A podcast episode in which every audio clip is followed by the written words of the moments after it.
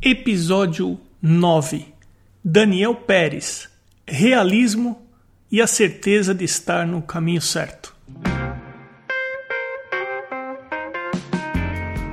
Começando mais um Arte Academia Podcast, um bate-papo sobre pintura e desenho acompanhado de histórias inspiradoras.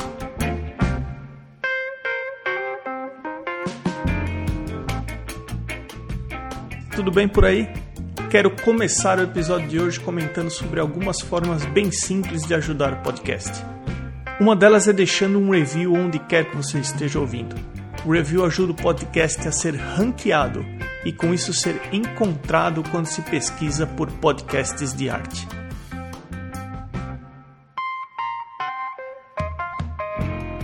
Se o podcast vem compartilhando informações que você considera úteis, ou se você vem aprendendo com as entrevistas e descobrindo novos e bons artistas, você pode participar da campanha do podcast no site Apoia-se ou apoia.se. O link você encontra no site arteacademia.com.br. Outra forma simples de ajudar o podcast é indicando alguém que você considera interessante para uma entrevista. Essa pessoa pode ser você mesmo ou aquele artista que você acompanha faz tempo e acho que daria uma boa entrevista. Visitando o site você encontra também um link para o grupo fechado do Arte Academia no Facebook. Vale a pena participar. Agora, se nenhuma dessas opções te motivou a fazer uma visitinha no site, quem sabe então seu comentário que você pode baixar gratuitamente um PDF de 16 páginas sobre luz e sombra o endereço é www.arteacademia.com.br. O bate-papo hoje é com o Daniel Pérez. Daniel, seja bem-vindo ao podcast. Opa, tudo bem, Emerson? Pô, uma honra aqui estar tá, tá conversando com vocês, muito feliz. E vamos ver se a gente consegue bater um, um papo legal e falar sobre, sobre arte, sobre a correria que é tentar ser artista aqui no Brasil, né? Não tenho dúvidas que vai ser legal. Você pode começar se apresentando, falando da onde você é, o, qual é a sua formação? Tá. É, bom, eu, eu tenho uma história que, assim, ela é meio incomum, né? É, no sentido de que eu sou formado em Direito, né? Na verdade, a minha formação é em Direito. Mas eu acho que como a maioria de nós, né, que, que, que desenha, que pinta, comecei muito cedo aquela coisa, né? Eu venho de uma família que tem desenhistas, né, nela. E então sempre tive muito acesso, né, a esse tipo de coisa. Mas sempre daquele jeito. Olha, você pode desenhar, mas você precisa do emprego, né? E, e aí eu tentei que, que isso fosse é, alguma coisa relacionada a desenho, né? Eu fui, tentei, tentei é, faculdade de design, não deu muito certo. Tentei faculdade de arquitetura, também não deu muito certo. E aí, na época, eu, eu namorava uma garota que fazia direito. Eu falei, meu, faz todo sentido ser advogado, né? Desenhar porcaria nenhuma. E, e aí fui fazer direito. É, me formei, eu passei oito anos né, no, é, no, no, mundo do direito, né, três anos como advogado e cinco como, como estagiário. Eu comecei bem cedo na faculdade. E qual foi a sua especialidade no direito? Eu era especializado em direito tributário. Não, muito louco, muito louco. E, e eu, eu, era até um bom advogado. É, tinha, tinha estagiários, assim, meu, carreira assim, brilhante pela frente, né? Mas sempre tinha aquela coisa, né, que eu, que eu brinco que é a gravidade, né? A gravidade ela puxa, não tem jeito. Você não pode ir contra ela, né? Uma coisa que me incomodava e eu não sabia direito o que, que era. E, bom, chegou uma época, tá, isso ficou insuportável e eu saí do escritório. E meu pai, ele era desenhista técnico. E estavam precisando de. É um, é um campo bem específico, que é projetos de tubulações industriais, né? Estavam precisando de gente, eles estavam pagando para você aprender essa profissão. E eu sabia mexer no AutoCAD por conta da faculdade de arquitetura. E falei, meu, vamos lá, não tô fazendo nada aqui, né? Acabei de sair do escritório. Falei, vamos embora. E comecei lá e eu tô nesse campo há 10 anos, basicamente, né? Tá, há 10 é, anos trabalhando com AutoCAD? AutoCAD. Eu faço modelo 3D em AutoCAD para plantas industriais, né? Esse é o, é o que eu brinco, é o meu patrono, né, da, das artes, né? Legal. E... e... você trabalha como freelancer ou você trabalha um, em algum escritório? Não, hoje eu trabalho como freelancer. Já faz um ano que eu saí dos escritórios, né? E falei, não vou mais procurar emprego, não quero. e, cara, tem dado muito certo. Todo mês parece que vai dar errado, mas já faz um ano que tem dado certo. E é espetacular, cara, porque me, me permite ter uma liberdade que eu nunca conseguiria ter é, num escritório, de, por exemplo, participar de uma residência artística, né? Então, de certa forma, é, tem, sido, tem sido muito legal. Agora, em que momento desse aí entrou o desenho a pintura? É, então, desenho e pintura sempre foi um pouco assim, é, correu no fundo das coisas, né? É, eu sempre fui o cara que desenhou, né? E isso, puta, me ajudou a navegar pelos campos sociais, meu, da minha vida inteira, de quando eu era pequeno, de me enturmar, depois quando eu fiquei maior, né? De conhecer as namoradinhas, né? Então sempre foi, foi, foi, foi me ajudando, né? E em 2013, 2013 é, eu estava já com, há um bom tempo trabalhando com, com AutoCAD, né? Bem, e a gravidade puxando de novo, né? É aquela coisa de, meu, não tá legal, tá faltando alguma coisa. E, e fazia um tempo que eu tinha parado de desenhar, tinha casado recentemente, né? Tava meio parado. Falei, meu, vou, vou voltar a desenhar. E aí peguei as coisas e comecei a, a, a, Voltei a desenhar. E na época eu conheci a Casa do Artista aqui em São Paulo. Não sei se você conhece Conheço. a loja, né? E eu nunca tinha ido lá e eu fui um dia lá para comprar material, para conhecer a loja. E eu vi um flyerzinho do ateliê do Paulo Frade. E peguei e falei, caraca, né? Tem gente fazendo esse tipo de coisa aqui no Brasil, né? Porque eu tentei, para ser justo, né, eu tentei ao longo da minha história fazer é, escola de desenho algumas vezes, tal, porque eu sempre tive muito acesso a livros, a materiais, né, mas nunca estudei formalmente, né, e porque, cara, nunca deu certo. Eu começava e não rolava. E aí, com o Paulo Frade, um dia eu marquei uma aula e fui lá, e, cara, foi. Eu achei os meus, sabe? Falei, cara, é isso aqui, é isso aqui que eu sempre quis fazer na minha vida.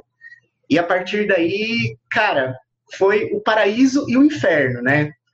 Porque, cara, você descobre o, o que você quer fazer da sua vida de verdade, né? O que faz seu coração esquentar, né? E é o inferno, cara, porque você já tem família, eu já era casado, eu já, já tinha casa, já tinha emprego, já, meu. Falei, caraca, que como que eu vou resolver essa equação, né? E eu resolvi, óbvio, da pior jeito possível. E qual foi o pior jeito possível? eu mergulhei de cabeça no negócio, é, assim, obsessivamente. Tipo, entrei nas aulas e aí eu acordava quatro horas da manhã para desenhar todo dia, pra, antes de trabalhar, e aí voltava e continuava desenhando.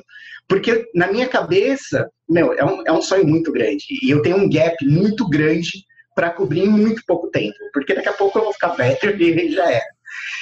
Então, cara, eu, eu comecei a estudar muito, muito, muito, muito. E dali do Paulo Frade eu conheci o Plenaire Studio, o Alexandre Heider, e aí fui estudar junto com ele também é, paisagem. Aí lá conheci o Marcos Cláudio, que é o retratista também. De lá conheci o Anderson Nascimento, que faz aquarela que conheci ali o Cárcamo também, que também é aquarela, na época eu queria pintar aquarela. E, cara, eu fiquei muito tempo ali, eu fiquei uns dois anos estudando obsessivamente. E nesse meio tempo, eu via muito artista é, americano, né? É, Schmidt, eu, eu gostava muito do Case Ball. E, cara, calhou uma, uma, janela de férias ali, eu falei, cara, eu vou para os Estados Unidos, eu vou para Nova York estudar com o Case Bauer. E eu fui. Uau! Foi, não, foi animal. Cara, é, foi uma experiência, assim, transformadora de vida. Porque, cara, aqui no Brasil, é, a gente, meu, é, é, muito legal, meu, as pessoas fazem, meu, é, tiram leite de pedra, literalmente Mas, cara, você tá aí, você sabe como, como que é, você vive isso todo dia. É diferente, né? O, o recurso que, que vocês têm aí, é, o nível de, de precisão técnica, sabe? Do cara regular a luz, regular a luz do monitor. E, e aí, assim, não é o que vai fazer você pintar melhor, mas sabe aquele 0,01 que vai somando com mais 0,01 e, e aí, cara, vira um negócio incrível. Incrível, como eu nunca tinha visto na minha vida. E aquilo explodiu minha cabeça. Ó, Daniel, eu vou te contar uma coisa. Primeira, tá agendado uma entrevista com Paulo Frade aqui no podcast. Ah, que legal. Ele, ele é espetacular, eu adoro ele. Segundo, eu também fiz aula com Paulo Frade. Ah, é? eu também conheci o, o Paulo num evento que eu fiz e foi um ano antes de eu mudar para cá. Uhum. Para mim, a grande mudança aconteceu porque eu, a minha base é em desenho, é em traço, tá. é em linha. E eu cheguei no estúdio dele e eu comecei a ver o retrato, o, ver a pintura através da modelagem, como se fosse uma escultura, através das uhum. superfícies, uhum. massa. E, e aquilo fez muito mais sentido na minha sentido, cabeça né? o traço em si. Uhum. Então aí eu vi que eu sou muito mais pintor do que desenhista. Ah, eu funciono muito mais pensando como pintor. Massas, né? Exatamente. Então, tá agendado a, a, entrevista com ele aqui, que eu fiquei muito feliz também quando ele aceitou participar, porque ele tem uma agenda bem cheia, bem lotada, ocupado. Você comentou no, na sua apresentação que você teve a oportunidade de fazer uma residência artística. Você pode contar um pouco mais sobre como foi essa experiência? Sim. É, eu, tô, eu estou fazendo essa residência, né? Isso, assim, é, é parte do, do desenvolvimento eu creio que natural da coisa, né? É, durante, sei lá, uns cinco anos, quatro anos, alguma coisa assim, é, eu estudei muito técnica, né? E muito ligado. Aqui no Brasil a gente tem essa essa divisão, né? Pintura é, contemporânea, pintura acadêmica, né? Muito mais ligado ao acadêmico. E, e aí, assim, eu, eu cheguei num nível, não que eu acho que eu pinte muito bem, mas num nível que eu conseguia me virar bem. E, e aí fazia sentido para mim não ficar com aquilo só pra, como hobby, né? Eu falei, meu, deixa eu tentar ver o que, que eu consigo fazer. E muito rápido eu percebi que se eu ficasse preso nesse mundo do, da pintura acadêmica aqui no Brasil, é, eu não ia chegar em lugar nenhum. Porque, assim, a gente é muito bem desenvolvido aqui, mas a gente ainda é muito ligado naquele negócio é, da Academia de Belas Artes, né? A gente ainda tem muito daquela coisa do, do caipira, né? Daquela, daquela coisa, né? Da, da moça, né? Vislumbrando, sabe? Que é lindo, eu, eu acho espetacular, mas, mas eu não sei se conversa com o que a gente é hoje. Cara, eu, eu sou uma pessoa da cidade, eu não lembro a última vez que eu pisei numa grama, né? Então... é, né? é, não, é péssimo, mas, mas é verdade. E a gente tem que, eu acho que a arte boa, ela só é boa mesmo quando ela diz algum tipo de verdade, né? Então eu muito cedo vi que eu precisava buscar alguma outra coisa. E nesse meio tempo eu conheci a Oma Galeria, não sei se você já ouviu falar. Não. Ela é aqui do ABC, né? Eu... E aí eu comecei a seguir o perfil deles e tal, e vi que eles têm uma, uma, um laboratório de artes visuais. E eu me, me apliquei e fui selecionado em 2018. E aí passei todo o, o curso lá e também foi uma outra coisa que explodiu minha cabeça. É, e no final do ano, é, eles vinham, eles têm uma coisa que é muito legal, né? O Tomás Pacheco, que é o dono da galeria e que também é um dos, dos donos da, da residência, ele tem uma coisa que é, eu acho especificamente muito legal, que é uma ideia de montar uma espécie de um movimento artístico aqui do ABC é, tirar do eixo São Paulo, né, dar uma entortada nesse eixo. E ele, desde o começo, ele vem falando isso. Não, a gente precisa montar um, um ateliê, ia ser legal voltar, fazer essa rua aqui uma rua com vida, né? Tem a, a galeria, tem as, os estúdios, né? E isso aí acabou acontecendo no final do ano passado, né? E aí teve um, uma época toda ali de preparatória, né? E a gente entrou nos ateliês é, em abril. Teve um processo seletivo também e eu fui um dos selecionados. E aí hoje nós somos, chama Casa 7. É, depois eu até te passo o site. É, nós somos lá, a ideia é que sejam sete artistas, né? São sete ateliês, mas hoje nós somos em cinco, né? Então tem eu, que faço pintura, tem o Ricardo Sanches, que é um fotógrafo, ele faz umas impressões nos materiais meio diferentes, tipo blocos de concreto, serrotes, cara, é um trabalho muito, muito legal. E a Márcia Rosenberger, que trabalha com livro de artista, que também é um trabalho assim super chique, super delicado, uma coisa linda, fina. E aí tem o Contrafluxo, que é um coletivo que discute mobilidade urbana, e uma agência de é, lançamentos digitais. Então, nós somos esse, esse, esse amontoado de, de pessoas criativas ali, pensando arte, cada um do, da sua forma, né? E, e, é uma coisa espetacular, porque pra gente, né, a coisa acontece muito na nossa cabeça, no nosso ateliê, é muito fechado o processo, pelo menos o meu processo. E, cara, sair do ateliê e me colocar nesse, nesse ambiente onde eu necessariamente eu convivo com essas pessoas, só o fato de transitar por lá já me, me abriu muito, muito a cabeça.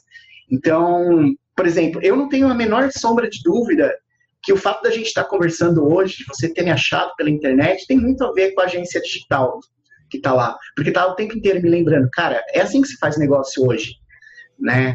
É, eu, a minha pintura é muito, muito influenciada por foto. Então tá o Ricardo lá, né, tirando foto lá, mostrando as coisas, conversando sobre isso também me ajuda demais. Eu tenho um projeto de fazer um livro de artista. Então, assim, eu sou muito, muito influenciado por essas pessoas.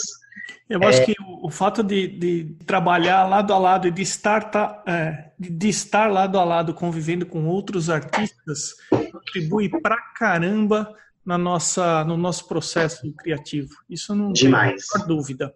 Não tem a menor Demais. dúvida. Sobre o que você falou das mídias digitais e da maneira que eu cheguei até você, eu acho que vale colocar aqui que quando eu comecei o projeto do podcast, eu mergulhei no Instagram para ver o que, que o Instagram me dava em relação a artistas brasileiros.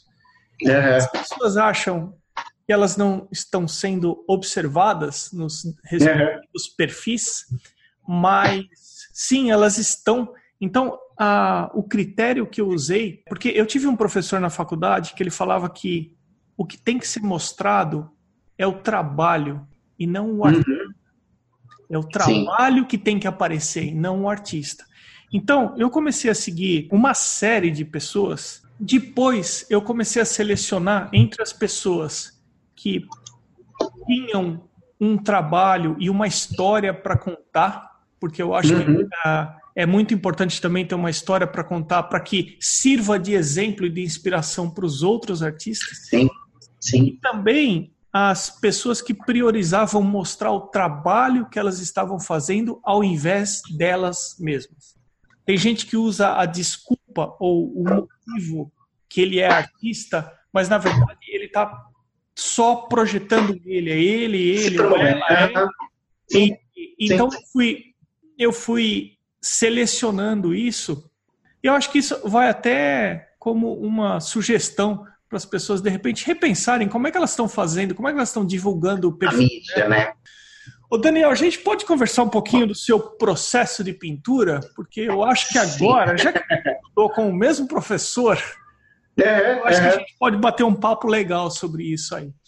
Você, é como é que é? Você traça com grafite antes? Eu vi alguma coisa aqui no teu perfil agora, antes da gente é. conversar. Então eu vi que você faz um esboço com grafite antes, você dá uma selada nesse esboço e aí você isso. começa a aplicar a tinta, você faz underpainting, depois você vai aplicando as camadas ou você vai para a la prima? Conta um pouco do teu processo aí. É, hoje em dia, é, a gente, eu, eu já, já tenho 40 anos, né? Então a gente, uma coisa boa, se você envelhecer, é que você teoricamente você fica um pouco mais ligado, né? No que você, no que você é bom, né?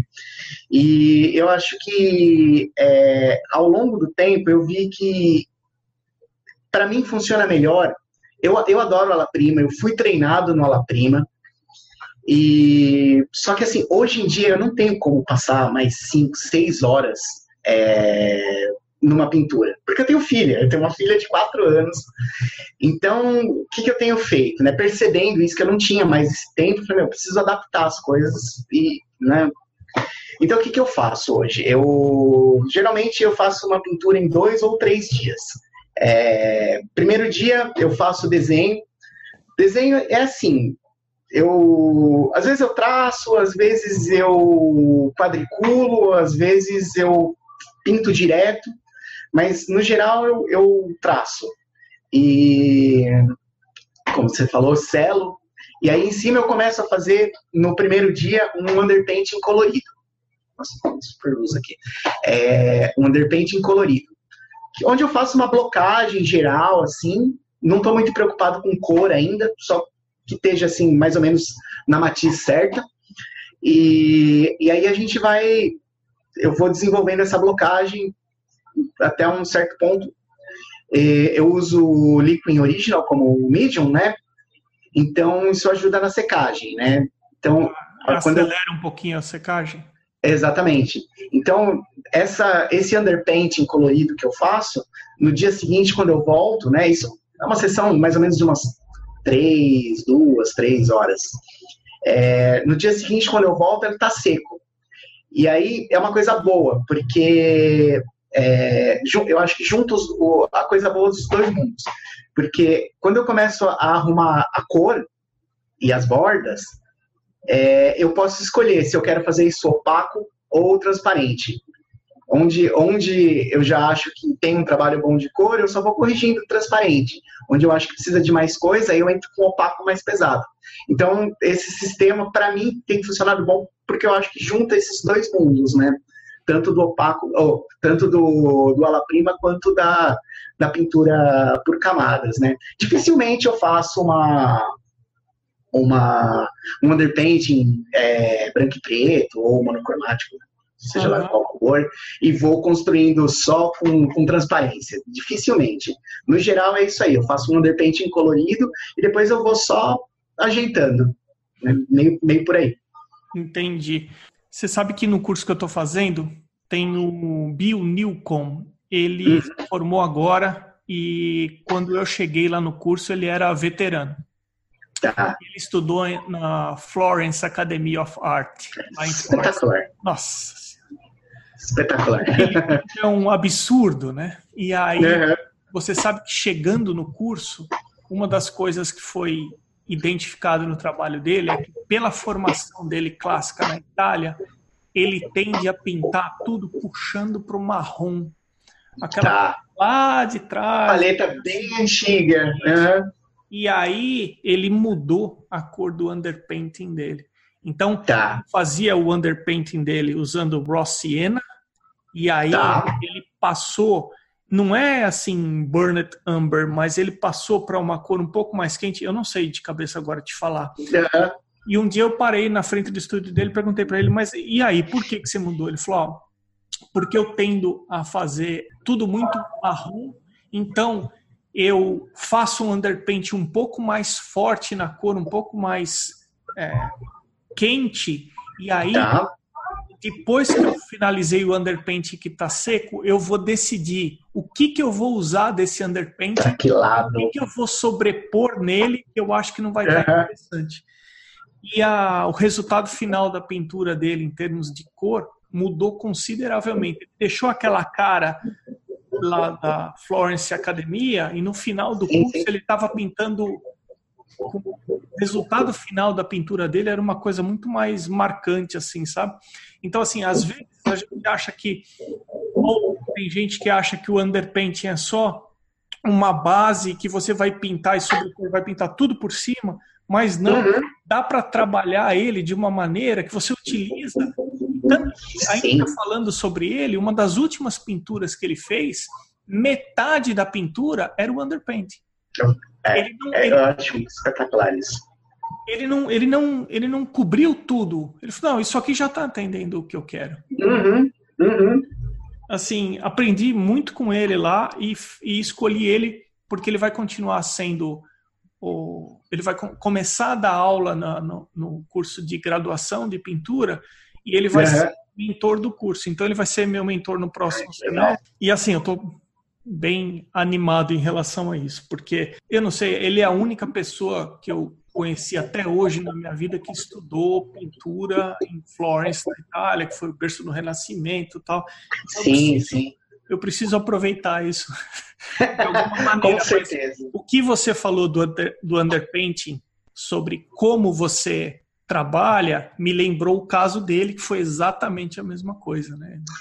É, então, isso aí, isso aí na verdade, para mim, né, eu penso, é meio com, um desenvolvimento, né, do que eu aprendi tanto com, com o Case Balg, que o Case Balg aprendeu com o Richard Schmidt, né, que é, é a, a, ordem de pensamento das coisas, né, então você primeiro trabalhar valores, depois cores, depois bordas, depois lá no fundo você vai pensar em desenho, né, então, o, o, o underpainting, para mim, ele é mais colocar, colocar tinta na, na tela. Porque você precisa de tinta na tela para você poder mover as coisas, né? Acertar. Então eu penso ele dessa forma. E como, como eu falei, eu, a minha preocupação inicial é que esteja uma, mais ou menos o matiz certo. Eu não, não vou misturar a cor exatamente certinha. Então, esse, essa, essa distorção de cor, às vezes, ela favorece justamente o que você falou para você deixar que, que alguma coisa disso transpareça, né, no, no overpainting. E, e, cara, dá um, dá um toque que você não consegue dar de nenhuma outra forma, né? Eu adoro, por exemplo, ir em museu e ficar procurando exatamente isso, os pontos onde, onde o underpainting a, aparece, sabe? Uhum. Porque, principalmente quando você faz o, o branco e preto, né?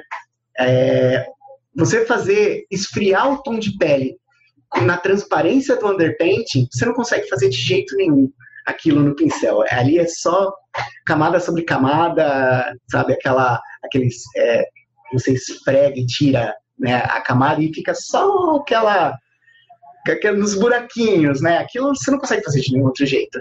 Eu acho que é isso que torna a pintura tão fascinante pra gente, assim, né? Total, total. a gente pode falar um pouco da sua paleta de cores? Vou te falar duas situações para você ver onde é que você se encaixa melhor. Tem tá. gente que aprende com base em uma paleta de cor, por exemplo, seis cores, nove cores, e não muda uma vírgula daquela paleta durante toda a vida. Uhum. E tem gente que para cada pintura coloca tinta nova na paleta. Você tá mais para que lado? Cara, eu acho que eu tô mais pro que não muda. É, no, no começo, né, eu, eu precisava de um sistema, né? Então, eu comecei a, a procurar e, e uma das coisas que, que me ajudou muito no começo foi o livro Ala Prima, do Richard Schmidt, né? E falei, cara, eu preciso achar uma paleta, eu preciso começar de algum lugar, né? Então eu falei, meu, vou usar o do cara. O cara, meu, tá aí desde sempre, né? E aí eu uso aquela paleta com o tempo, eu fui vendo que aquela paleta ela funciona para diversas coisas, mas que tinha muitas coisas que eu não usava, né? E aí eu fui abolindo. Hoje eu uso uma, uma paleta que é preto, né? as pessoas não gostam muito de usar preto, eu adoro usar preto, eu faço tudo que é errado. é, eu uso preto, eu uso azul ultramar, uso vermelho óxido transparente, e eu acho que a cor que você falou que ele usa, se bobear, é o vermelho óxido transparente. Tá. Porque ela é bem quente. Ela parece um burn number, só que ela é mais quente, mais puxada pro vermelho. Tá. Pode, é, é uma existe cor... uma boa chance de ser, então. Alguma coisa, alguma variação disso, disso aí. É, o, uso alizarim, uso é, amarelo óxido transparente, uso vermelho de cádmio, amarelo de cádmio ou amarelo limão, dependendo, uso um azul é, da Rembrandt é azul real, né? É, que é um azul, é um, ele é na verdade é o, o ultramar misturado com branco, né? Então ele fica um azul mais clarinho e o, e o próprio branco. Porque qual que é o pensamento dessa paleta? São as três primárias, num, numa chave baixa de valor tonal, então valor tonal mais escuro, no, na primeira parte, e as três é, primárias numa chave mais, mais alta de valor tonal. Porque o que acontece? Quando você. O sistema que eu uso para misturar cor é. Acha a matiz, acha o valor tonal, e aí você fica se perguntando: o que, que falta aqui? Falta mais azul, falta mais vermelho, falta mais amarelo. E aí, se você, por exemplo, está numa chave mais, mais alta, né, num valor tonal mais claro, e você, puta, eu identifiquei que falta azul. Cara, eu, eu penso preto como azul. E eu pegar o preto, ou mesmo o ultramar, e colocar ali, vai mudar meu valor tonal. Então, eu tendo um, essa, essa gama de cores numa chave alta e numa chave baixa, me dá essa possibilidade, né, de de estar tá mais de acordo com o valor tonal. E aí você varia menos. Na verdade, você pula um passo, né? Então eu, eu, penso a coisa mais ou menos desse jeito. Não sei se ficou, ficou muito claro. Não, claro, principalmente o que você falou do preto como um azul, porque o pessoal do, da graduação começa estudando pintura, eles começam com monocromático, usando só preto uhum. e tons de cinza. Sim. E depois, quando eles passam para cor, eles usam a, o que eles chamam aqui da Zorn Palette, que são só tá. cores e que não tem o azul, mas o preto ele serve faz às vezes faz todo o sentido é. isso que você está falando. Tem dois casos, né? Tem gente que acaba adaptando a cor com base no que está pintando e tem gente que nunca vai mudar a cor. Se você falou que você precisa de um sistema, é uma maneira bem inteligente de abordar, porque você não vai ter problema de construir a cor, de misturar. Exatamente. É, você falou da, da, paleta do Zorn, a paleta do Zorn é espetacular para você manter a harmonia né, das cores. Se você conseguir trabalhar com aquilo lá, meu, sua, sua, a harmonia das suas cores fica sempre é, perfeitas, né? Então, eu, eu acho, eu, eu pessoalmente, eu, eu vejo pintores que tem aquela 30 cores lá, Cara, para mim é, é desesperador olhar aquilo, porque é muita coisa para você eu, para mim não funciona. Eu preciso de uma coisa mais compacta. Eventualmente, uma coisa, uma cor ou outra, dependendo, né, da, da, da especificidade lá daquela pintura, você adiciona, né? Mas a base é a base para tudo. Mesmo quando eu pinto com aquarela ou com guache ou com o que for, é, eu, eu uso sempre essa gama de cor, porque nela eu, eu já aprendi a, a me mover bem, né? Sobre o que você pra falou mim, da quantidade de tintas na paleta, você comentou que você ouve alguns podcasts lá, é ou melhor, Sim. daqui dos Estados Unidos. É. você ouve o Sev Painter, que é super popular aqui nos Estados Unidos. Muito bom, da Antrice. É, da Antrice Wood, exatamente. É. Eu não sei se você teve a oportunidade de ouvir quando ela entrevistou o Robert Gambling e o, não. Não? Então. E ela entrevistou o project manager da Gambling.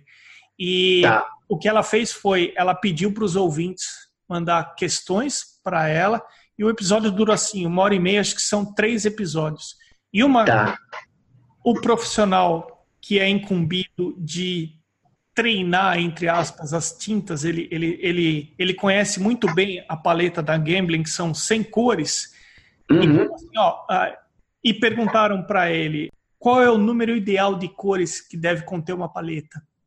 Uhum. Ele falou que tem que ficar, ou ele sugere que fique entre seis e nove cores, não mais é. do que isso. É. Não pode abrir uma paleta com 14 cores ali. Então, tudo bem, às vezes precisa de uma coisa, por exemplo, um violeta para fazer a, né, essa parte ocular aqui na parte é, Sim, aquele, aquele azul turquesa, né? Que de vez em quando eu vi, inclusive, tem um cara, eu não sei se você conhece, é, é, acho que é Andrew Tischer, que ele tem um canal no YouTube também que ele faz. Não, não conheço. Faz, ele, ele pinta é, umas paisagens marinhas, né? E, cara, esse azul turquesa ele faz exatamente a cor do mar e ele usa essa cor também para misturar tom de pele. Eu nunca tinha visto isso. Então, é, é, um negócio diferente, assim. Mas é uma cor que, cara, você não consegue misturar ela, né? Daniel, você tem uma paleta sólida em que vamos considerar que a parte de cor você inicia sem maiores problemas. Mas se você pegar o processo todo da criação, composição da sua pintura, execução da sua pintura, onde é que você, onde é que você falaria para mim assim, pô, Emerson, eu bato cabeça, sabe onde? Aqui, ó. Aqui eu despendo mais energia para resolver. Em que parte da pintura isso acontece com você? Cara, eu acho, eu acho que é na, é na composição. Na composição. Às vezes. É, às vezes tem ideias que, cara, elas parecem espetaculares na sua cabeça, né, cara? E a hora que você põe ela no papel, ou você põe ela na tinta, você fala, meu Deus do céu, onde eu tava, onde eu tava com a cabeça quando eu pensei isso, né? Então, eu, a composição é um negócio que, assim, eu, eu perco bastante tempo mexendo, experimentando. Eu, eu incorporei o, o Photoshop no, no meu processo, porque me ajuda demais, eu ganho tempo demais, porque eu, no Photoshop eu, eu bypasso todos os estudos de cor que eu faria na mão, né? Então eu faço no Photoshop, isso me ajuda demais. É fácil de você mover as coisas, né? Então mudar a composição, né? E então eu passo bastante tempo mexendo nisso. Não acho que eu sou espetacular em, em composição, não. Acho que ainda tem muita coisa para aprender. Até fiz um curso não muito, não muito tempo atrás com na, no Schoolism do Nathan Fawkes, que sobre composição também muito bom. E, então, cara, eu acho que composição ainda é uma coisa que eu, que eu apanho um pouco. E recentemente eu comecei a prestar atenção num negócio que eu via isso muito na pintura do Jeremy Lipkin e do, do Daniel Kiss. Cara, eles têm umas cores de transição na pele. Cara, do nada você tá lá fazendo aquela transição, né, do, do sei lá, da, da cor de pele, né? E, cara, do nada aparece um roxo ali no meio. Hum. Né? Uma coisa, caraca, né? E aí eu comecei a prestar mais atenção nesse tipo de coisa, nas minhas referências, essas mudanças de temperatura, hum. que, em cores locais, onde muda a temperatura que, que você não percebe muito, né? Porque é fácil você fazer uma modelagem num tom só, né? Mas aí eu comecei a perceber como essas cores locais amplificavam a coisa, né? Então, isso também é uma coisa que sempre quando eu estou pintando, eu, na minha cabeça tá lá, Daniel, checa a cor, checa a cor, né? Onde é que o tom de pele é? Ele vai para o azul? Exatamente. Onde é que ele esfria? Em que região? Exatamente. Com base na luz ele vai ser uh, mais frio ou então ele vai esquentar? Exatamente. É. Eu acho que a coisa mais difícil de ser ensinada é a composição. Essa pintura que tá aqui atrás, cara, ela, ela tá aqui, ela foi pra Feira Parte. Eu fiquei quatro dias olhando para ela. Falei, tá errado, tá errado, volta para casa. e eu tô pensando o que, que eu vou fazer com ela. Eu não sei ainda o que, que eu vou fazer. Eu já quase repintei ela inteira. Desculpa, te cortei. Não, imagina, não. Acho que tem tudo a ver com o que a gente estava falando mesmo. E hoje em dia, como é que você se divide? Okay, você tem o teu trabalho técnico de AutoCAD, que você presta serviço e você faz seu dinheiro com esse tipo de serviço. E você também tem ah, exposições, essa é, residência artística que você está fazendo. Então, você consegue fazer dinheiro com pintura também? Como é que é? Pegando encomenda? Sim, sim. É, não, consigo, consigo. Não é muito ainda, é, tô, tô no processo, né, de, de trabalhar isso.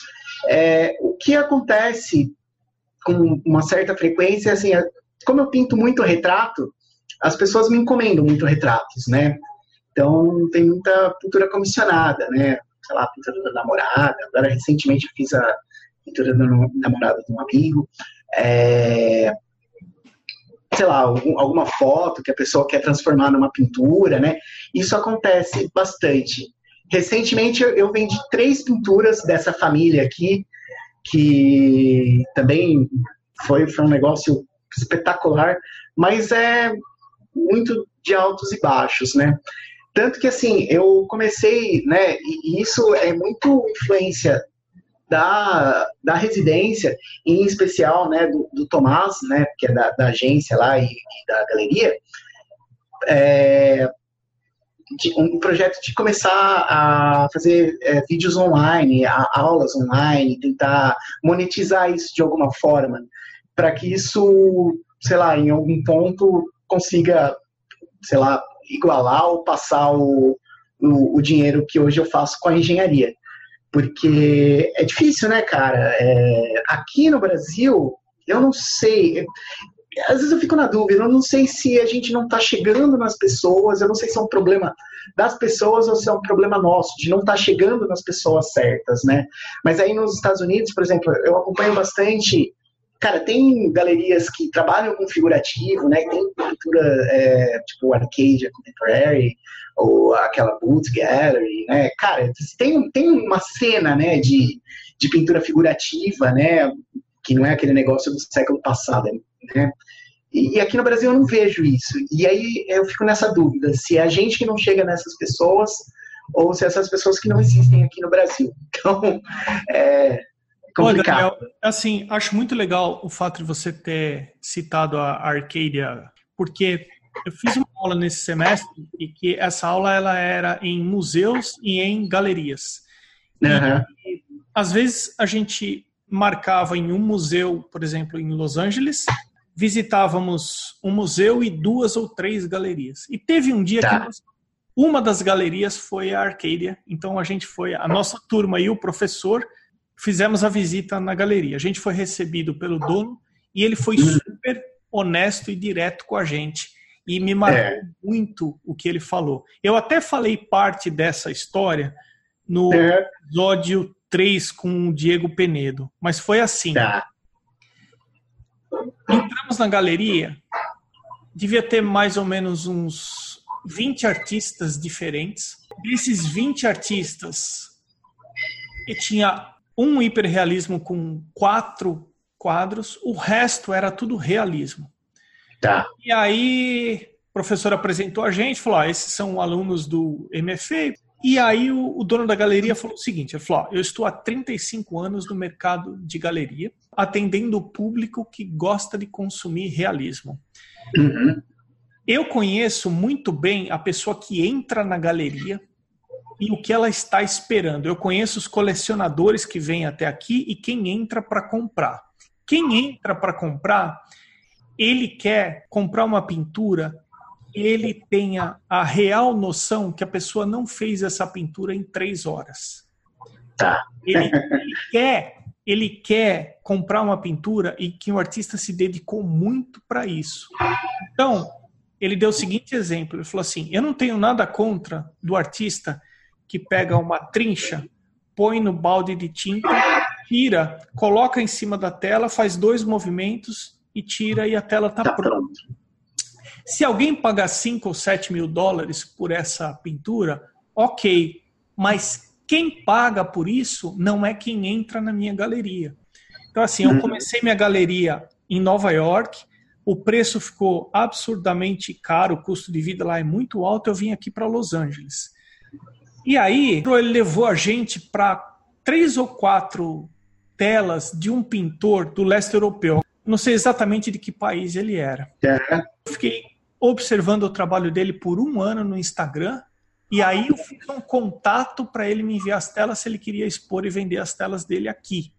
Uhum. Voltando à história do Instagram, que é mais importante do que parece deixar profissional, é. gente olhando o que se coloca, essa é uma das galerias que vendem arte realista. É mais difícil você vender retratos, portraits, do que paisagem e landscapes.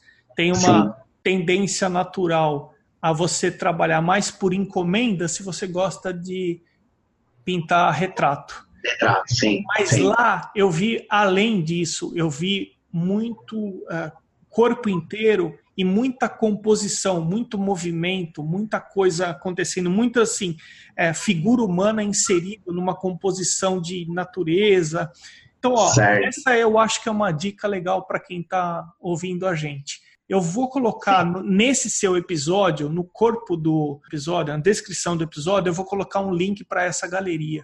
Eu acho que vale a pena. Eles são bem Sim. ativos no Instagram, no Twitter. É legal. Eu conheci eles em Nova York, quando eu fui é, fazer o curso lá com o Case Val. é, no, no meio da semana tinha a abertura de uma coletiva que ele estava participando. E foi até muito legal, que ele foi com a gente de metrô. Foi um negócio louco, assim, inesperado. Mais experiência, hein? Não, show, show. E, e cara, e, isso, de tudo, de tudo. Inclusive do. Eu, eu, eu ouso dizer que, inclusive, da aula do Case Ball, o que mais me impressionou foi o, o, a, o passeio no, na, na Arcadia. Porque lá eu vi um tipo de arte que eu não tinha ideia que existia. Um, um, nível de rebuscamento técnico que eu, não, que eu não fazia ideia que poderia se chegar. Nem museu eu vi aquilo. E aquilo, falei, caraca! E, e, e é verdade, isso que você falou, né? Do dono procurar né, a, a, a, a técnica, né? Pintores que, que, prezam pela técnica, né? Você vê isso, você vê, cara, é, a, a superfície. Que ainda, que ainda valoriza quem investe muita, muito tempo e muita energia num quadro. Porque, uhum. vamos falar um pouco de verdade também? Tem alguns artistas preguiçosos. Vamos... Total. Total, total. Tem. Quantos tem? Assim, ele faz ali e ele fala: não, não, esse é meu estilo, eu, é, é assim que eu pinto. Tem gente que valoriza essa busca pela excelência, essa busca pela qualidade, e essa galeria é uma delas. Sim, é, é, é, interessante isso, né? Eu, eu falei né, dessa pintura aqui, eu levei ela para a Feira Parte aqui em São Paulo. E eu não sei se você, você conhece a Feira Parte, já, já acompanhou alguma vez. Não. É uma feira de arte contemporânea, basicamente. E nada contra, tem trabalhos ótimos lá, eu gosto, foi uma experiência espetacular. Mas eu era, eu acho que eu era o único pintor realista que tinha ali na, na feira inteira. E, e, fica, e, e, é muito legal porque, assim, normalmente numa exposição você vê o seu trabalho lá performando, sei lá, quatro horas, cinco horas, né, que é o que dura uma abertura.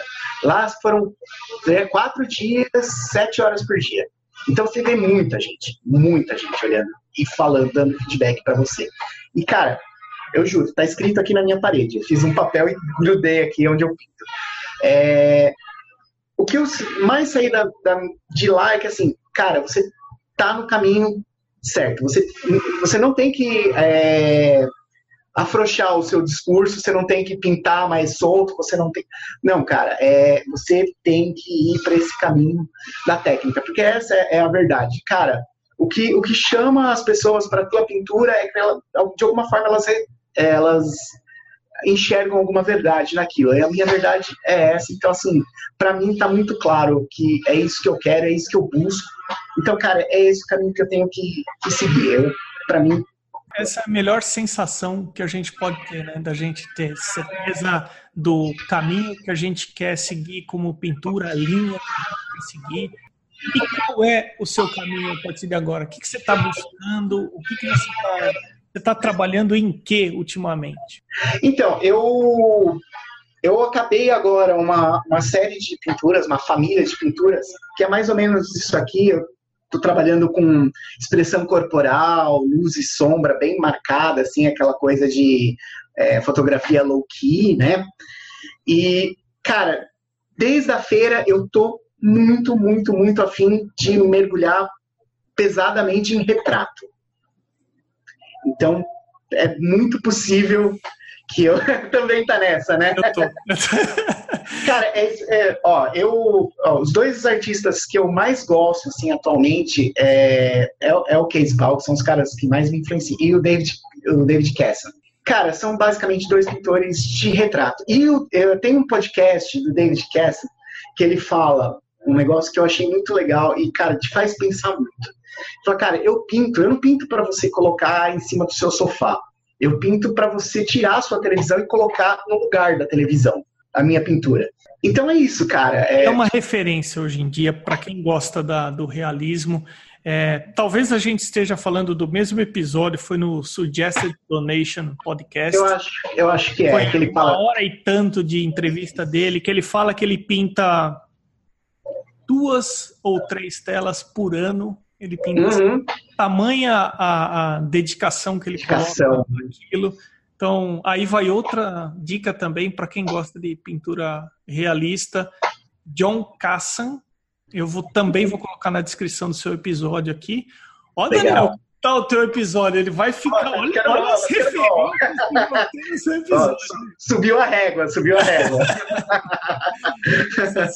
Não, então, é, cara, eu, eu acho que. E, o, e o David Casson, é, para mim, é, ele é, é muito emblemático, ele, porque muitas vezes a pintura dele é confundida com hiperrealismo. E não é. Não é. Você, quando você olha a pintura ao vivo e você vê ela de perto, cara, você vê textura, você vê é, marcas ali, né? Ele fala que ele não gosta de deixar o rastro, né, da, da, da pincelada, né? Que ele não quer estar entre ele e, e o, entre a, o espectador e a pintura. Mas você vê que aquilo lá foi manufaturado, né? É diferente do cara que, que pinta os poros que eu não vejo nada de errado. Eu gosto também, mas simplesmente não é uma escolha estética minha. Eu gosto do realismo, eu gosto dessa coisa você saiba que aquilo é uma pintura, você fala, caraca, seres humanos fazem isso, né? Então, mas ele, ele, ele é uma referência mesmo. Ele e o César Santos, o cubano. Puta, ele é espetacular. Eu tenho a videoaula dele, é, de cabeceira, assim. Ah, ele é, também estudou lá em Florence, mas ele não fez a Florence Academy, ele estudou ele é o Angel, né? Angel Art Academia, é, exatamente. É. Que são é. concorrentes, né? É, sim, sim. São as duas escolas lá na, na Itália de pintura é. realista que. John Michael Angel, né? Isso. Cara. Daniel, agradabilíssimo o nosso papo, viu? Eu espero Obrigado, que da mesma cara. maneira que eu gostei dessa, desse bate-papo, eu espero que as pessoas que ouviram ah, o seu episódio tenham gostado também. Comenta como que as pessoas podem conhecer o seu trabalho, de que maneira elas podem fazer um contato com você. Legal. É, bom, basicamente as pessoas conseguem me achar no Instagram, né? Meu Instagram é Daniel VPRZ, vaca, pato, rato, zebra. e agora, eu queria aproveitar e pedir licença para você também, é, divulgar um, um, projeto super recente nosso lá da, da Casa 7. É, a gente está inaugurando um financiamento coletivo no Catarse é, de patronos que estejam interessados em contribuir mensalmente um valor que vai, sei lá, de 25 reais até X, é, para manutenção da casa lá, para manter artistas do ABC produzindo, né? É uma coisa que a gente tem focado no ABC, mas é aberto, ó, para todas as cidades, né? Mas a gente olha muito para o ABC porque todos nós lá somos do ABC, né? Então, quem quiser estar tá contribuindo para a gente também, depois eu, eu passo o link para você, se puder, por favor. Cara, é um projeto muito legal, é, pessoas muito queridas e honestas e sérias envolvidas, então estou tá, muito feliz de estar participando disso também. Uma maneira, então, de, por exemplo, chegar até o seu perfil como o perfil do Arte Academia Podcast no Instagram está seguindo você, a pessoa pode fazer esse caminho. Então ela vai até o, até o Instagram do Arte Academia Podcast e aí vai lá no em quem eu estou seguindo e vai lá no Daniel VPRZ. Falei certo? Isso aí. Isso aí, VPRZ. Pérez. Então, Pérez, Pérez, espanhol. Daniel, Legal. muito obrigado pela sua participação. Legal, Emerson. Muito obrigado pelo convite. De novo, uma honra estar aqui. Muito legal, meu. Gente brasileira tá fazendo esse tipo de trabalho. É, parabéns de coração, cara. Valeu. Esse foi o Daniel Pérez. Eu sou o Emerson Ferrandini. Obrigado pela companhia e até o próximo episódio do Arte Academia Podcast.